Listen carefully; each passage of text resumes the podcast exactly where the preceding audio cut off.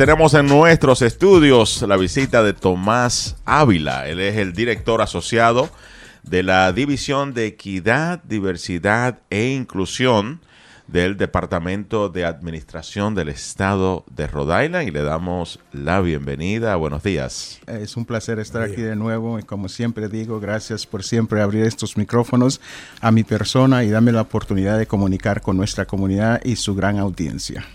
Bueno, y en esta oportunidad viene como un representante del gobierno estatal y vamos a hablar de grandes oportunidades que hay para, para las personas la población del estado de Rhode Island, desde oportunidades de empleo hasta oportunidades para comerciantes. Pero vamos a iniciar con la pregunta más básica. ¿Qué es lo que se hace en la División de Equidad, Diversidad e Inclusión por el estado de Rhode Island? Gracias, Tony. Ah, bueno, eh, esta división ah, en lo que hacemos allá es, ah, tenemos tres principales responsabilidades. la primera es recursos humanos. La segunda es la división de compras y la tercera es la división de eh, negocios de, propiedad minoritarias y asegurarnos que tengan participación en los gastos de construcción y otros que hace el Estado. Entonces, para entender, está el Departamento de Administración de Rhode Island, que es donde pues, se dirigen los diferentes departamentos de, del Estado de Rhode Island, y dentro de ese departamento hay una división que tiene que ver con equidad, diversidad e inclusión en estas áreas que mencionaste. Si pudieras ampliar más, por ejemplo, recursos humanos. Sí, en recursos humanos uh, nuestra responsabilidad es uh, de asegurarnos de que la representación laboral uh, sea eh, refleje la demográfica del estado de Rhode Island. Y entonces trabajamos en, en busca de esa diversificación. lo hacemos por mandato eh, del, Estado. Y pues trabajamos con entidades eh, comunitarias y entidades como esta radio que eh, juega un lugar, un lugar, en eso.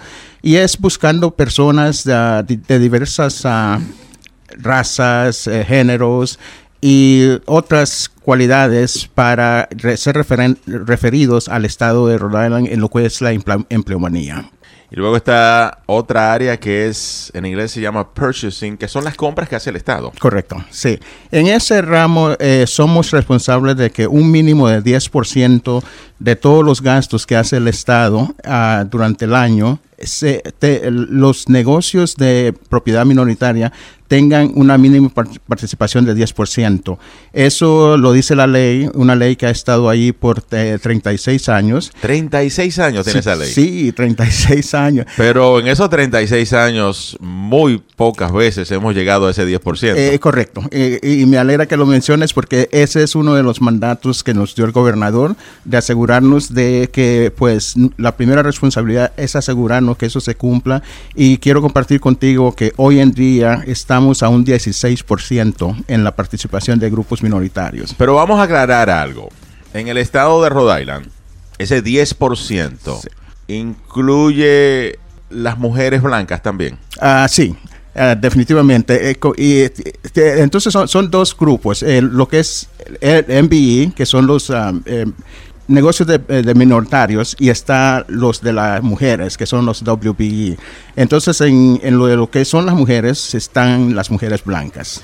Porque, y hago la pregunta, porque muchos estados han tenido este mínimo de un 10% para incluir a los grupos que históricamente no han estado incluidos en, ya en lo que es la parte del negocio, del dinero que invierte el Estado cuando hace compras y comenzaron a incluir a las mujeres. Pero ¿qué sucede? Hombres blancos con empresas, ponían la empresa a nombre de la mujer blanca y nosotros seguíamos excluidos. Y fue una táctica usada en toda la nación americana. Entonces, llegaban al 10%, pero realmente cuando te ibas a la data, grupos hispanos, grupos afroamericanos, de hombres y mujeres, minoritarias, realmente no estábamos ahí. Piensa el Estado cambiar esta temática porque hay ciudades, creo que Providence ha separado a la mujer blanca ya. Exacto, correcto. Por este truco que se ha utilizado siempre.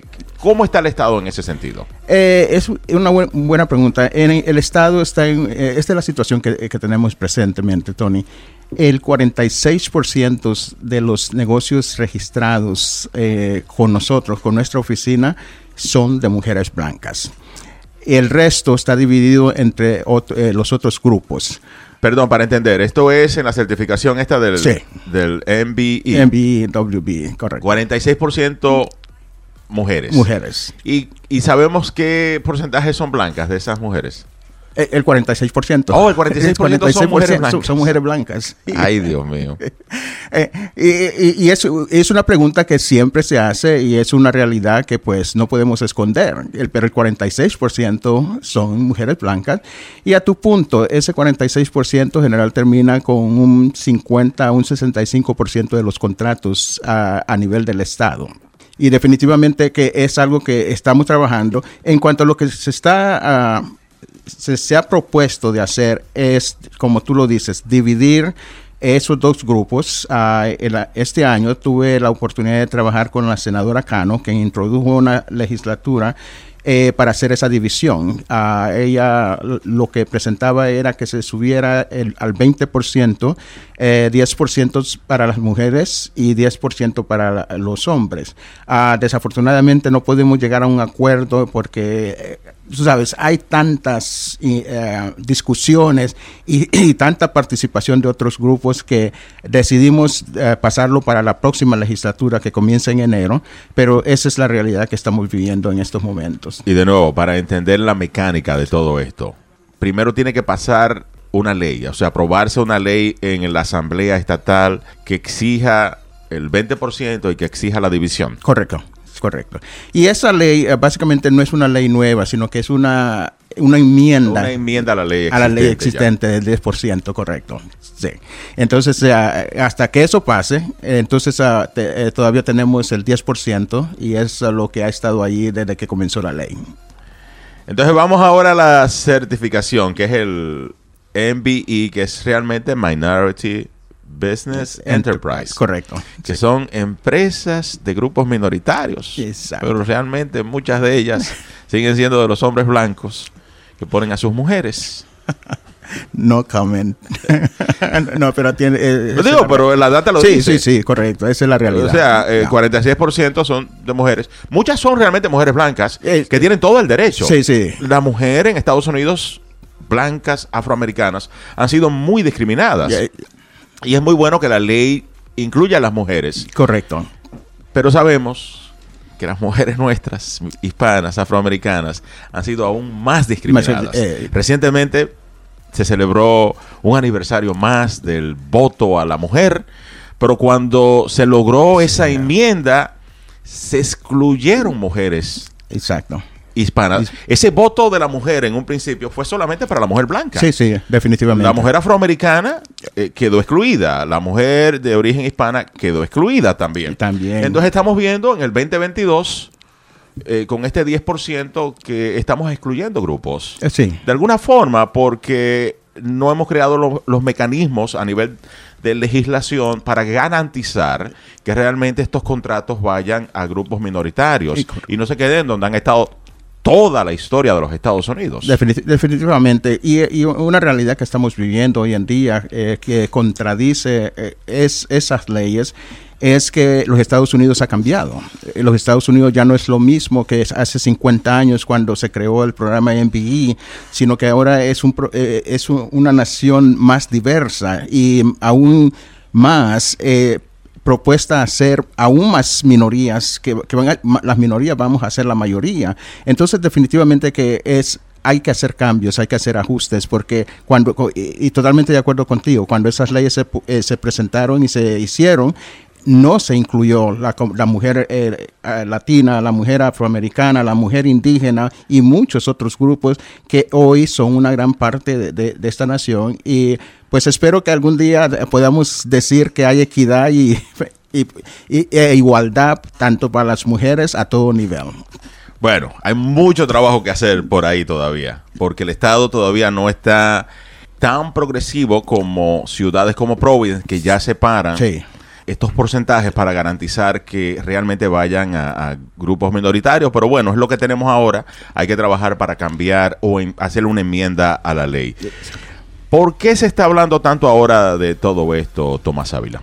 Eh, la razón que se, que se está hablando eh, de todo esto es porque durante como sabemos, COVID causó muchos daños y hizo, eh, hizo reflejar muchos cambios necesarios. Y al mismo tiempo, pues, eh, ha entrado mucho dinero de nivel federal eh, para lo que es la infraestructura y la construcción. Entonces eso ha abierto una gama de oportunidades ah, para, para todos, pero en particular por nuestra parte, para los negocios de de propiedad minoritaria y entonces estamos tratando de informar y educar a la comunidad sobre esas oportunidades que existen. ¿Y de qué forma lo están logrando? ¿Qué actividades han estado realizando para correr la voz dentro eh, de la población hispana y grupos minoritarios? Correcto. Pero acá nos enfocamos obviamente en nuestra comunidad de habla español. Definitivamente. Sí, eh, lo que hemos estado haciendo, Tony, hemos estado hablando y visitando diferentes ah, organizaciones comunitarias alrededor del estado hemos estado eh, participando en festivales y otras actividades eh, de, donde se agrupan muchas personas e informarles individualmente. Al mismo tiempo hemos estado pasando la voz de, de persona a persona Ah, con los diferentes miembros del equipo y también hemos estado expandiendo ah, la comunicación ah, a todo nivel. Hemos mejorado nuestro website para incluir esa información. Hemos también cambiado nuestra eh, nuestro pequeño periódico que tenemos internamente para compartir esa información y ah, estamos, eh, estamos utilizando todos los medios que podamos. Eh, parte de la razón que estoy aquí es por eso, porque para promover esto y también educar a la comunidad de lo que viene. Y quiero que hablemos ahora porque han tenido ustedes un cambio de nombre en, en esta oficina. Sí. ¿Cuál era el nombre anterior y cuál es el nuevo nombre? Sí. El, nombre anterior era la Oficina de Equidad, Diversidad y Oportunidad. Que en inglés es Office of Diversity, Equity and eh, Opportunity. Correcto. Y los americanos son muy dados a abreviar. Exacto. ¿Y cuál es la abreviatura? Y la abreviatura de eso es ODIO.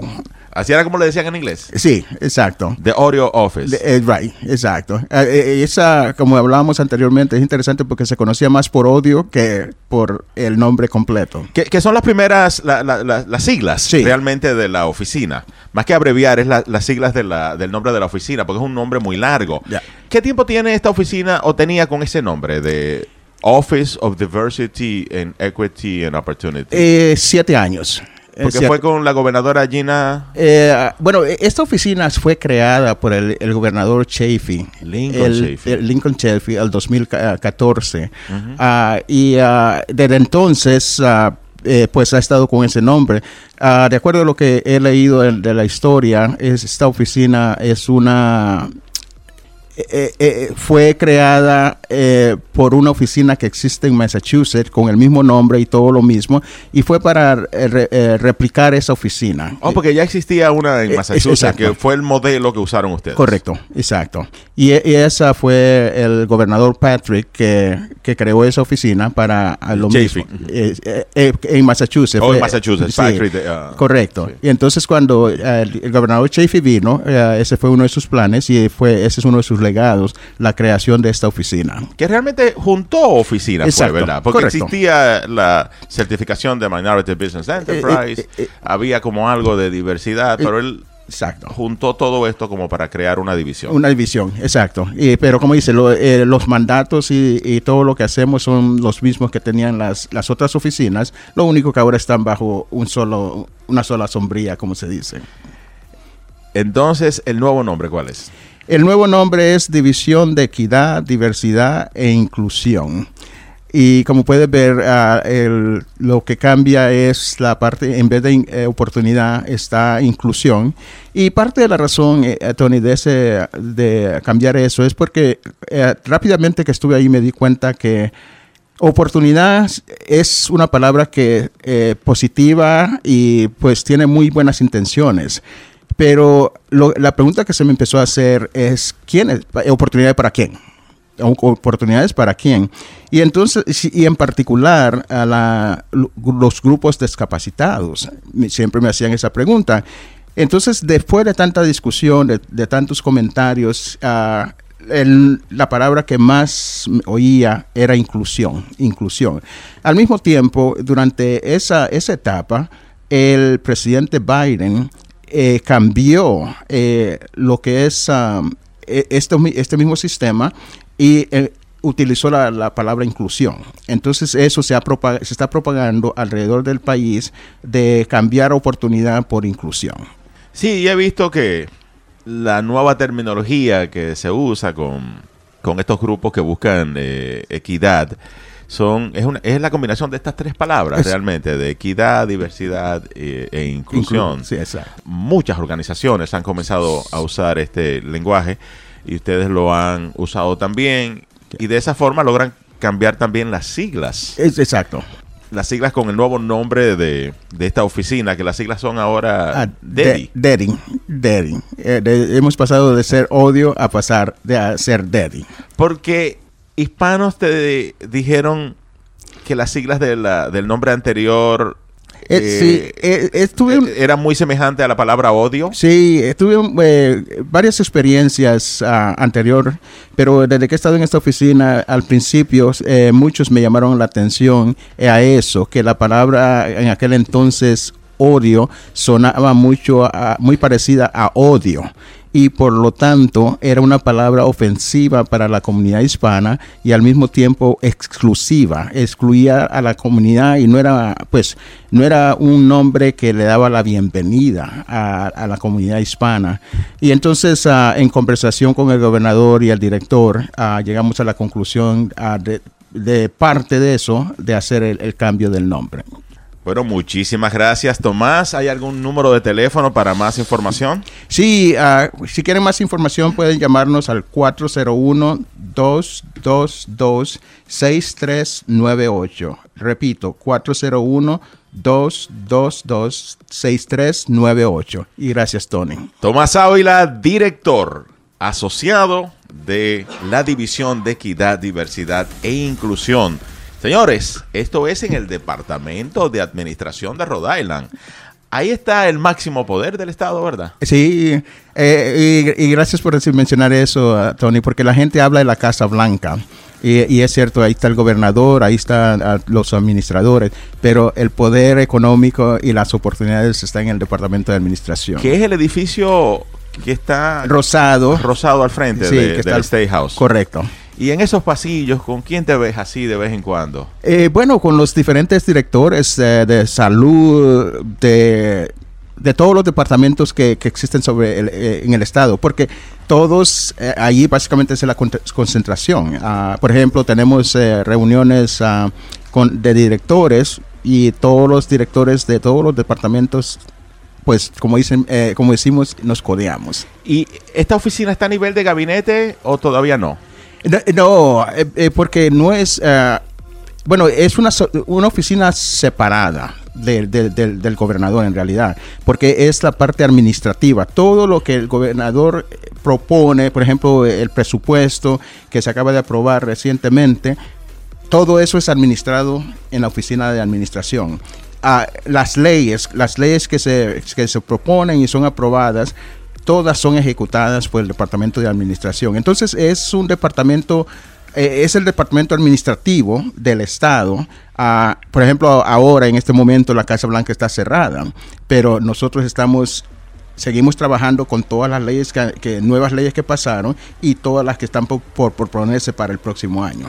Importante destacar también que tú eres el primer hispano a ocupar esta posición. Gracias. De director asociado. Sí, eh, definitivamente, Tony. Esa, ah, he sido bendecido con esa oportunidad de ser el primero.